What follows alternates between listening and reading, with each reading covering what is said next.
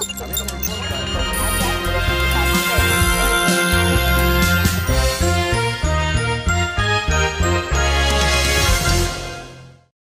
¿qué tal todos nuestros radio escuchas?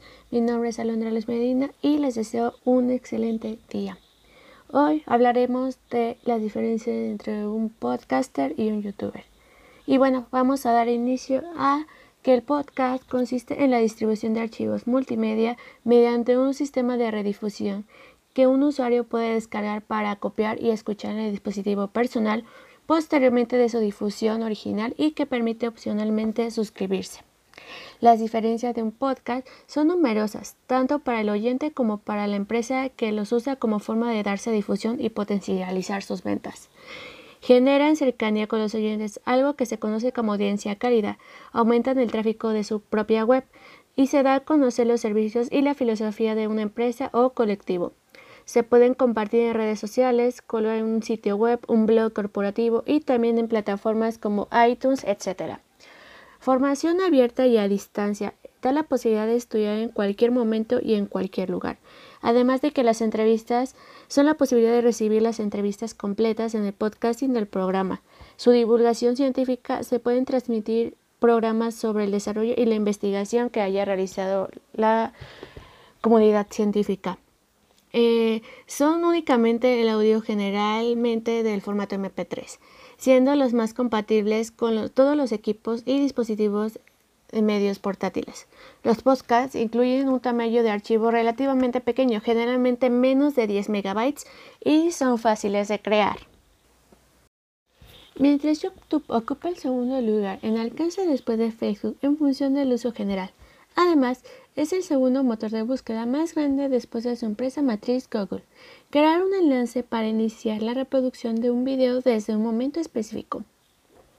Permite a los visitantes poder visualizar cualquier video subido por otro usuario de manera simultánea sin tener que descargar todo el video antes. YouTube es muy claro ejemplo de las aplicaciones web, las cuales se puede resumir en el usuario genera el contenido, también es un claro ejemplo de las nuevas formas de hacer negocio en Internet, pues en muy poco tiempo YouTube ha adquirido por Google por una suma récord.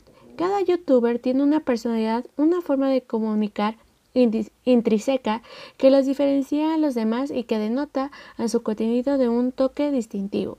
Su contenido va dirigido a un determinado tipo de persona. No se trata de solamente hacer aquello que les gusta, sino de responder a las necesidades de su audiencia. El youtuber elabora un guion que utilizará para grabar su video, mientras que el podcaster hace un esquema que será el esqueleto de su post. Los amantes del video deben seleccionar los cortes apropiados para montar su pieza audiovisual. Los maestros de la palabra se centran en corregir el texto. El contenido será publicado y difundido. Existen múltiples opciones, redes sociales, email marketing, foros, etc. Un youtuber no graba sobre lo que le da la gana. Bueno, algunos lo hacen, pero de forma esporádica. El video marketing está muy presente en YouTube. Hay youtubers que improvisan, pero no se les hace de lo habitual. La mayoría tienen una estrategia de video marketing muy potente, especialmente cuando ya llevan un tiempo y conocen el funcionamiento de la plataforma y cómo captar más suscriptores e incrementar el número de visualizaciones los que pueden permitírselo y adquieren delegar una estrategia.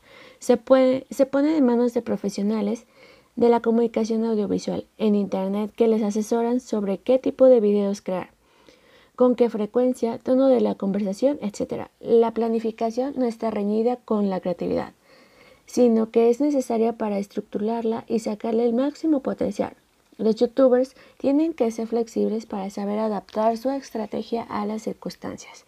Por ejemplo, muchos youtubers hablaron del famoso caranchoa, quiere decir feo, horrible, cara de diablo, cuando el video se hizo viral porque Sergio Soler, conocido en las redes sociales como Gran Bomba, saltó a la fama en el 2016 por grabar un video en el que se acercaba a un repartidor para preguntarle por una calle en comercial y tras recibir las indicaciones el joven respondió al repartidor llamándole cara anchoa a lo que éste reacciona dándole una bofetada en la cara.